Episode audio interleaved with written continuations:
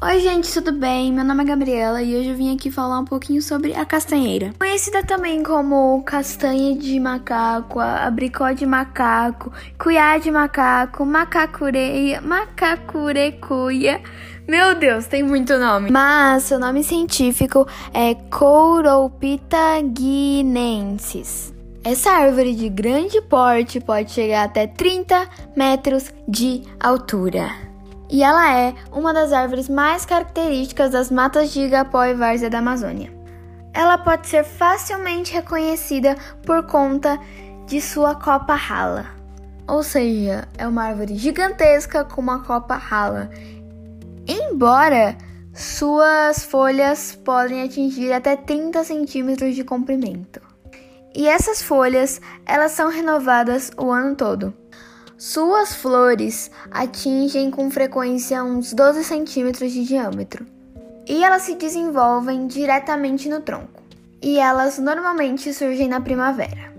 Essas flores possuem um mecanismo que chamam a atenção de insetos polonizadores. As pétalas têm uma textura camosa e são de um colorido rosa intenso. Elas exalam um forte cheiro característico, ou seja, é um cheiro que quando você sente, você fala, é da castanheira.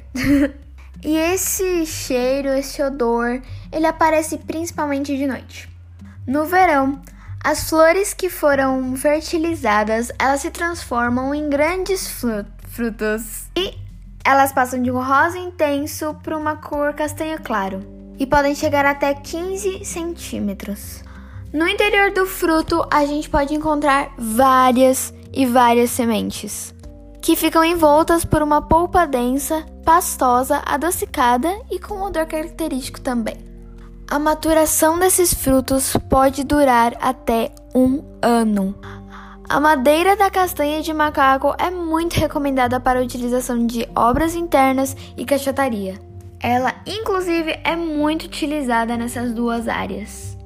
E aí temos a importância econômica dela. Bom, foi isso. Espero que vocês tenham gostado e aprendido um pouquinho sobre a castanheira, o castanho de macaco, como você quiser chamar, porque tem vários nomes.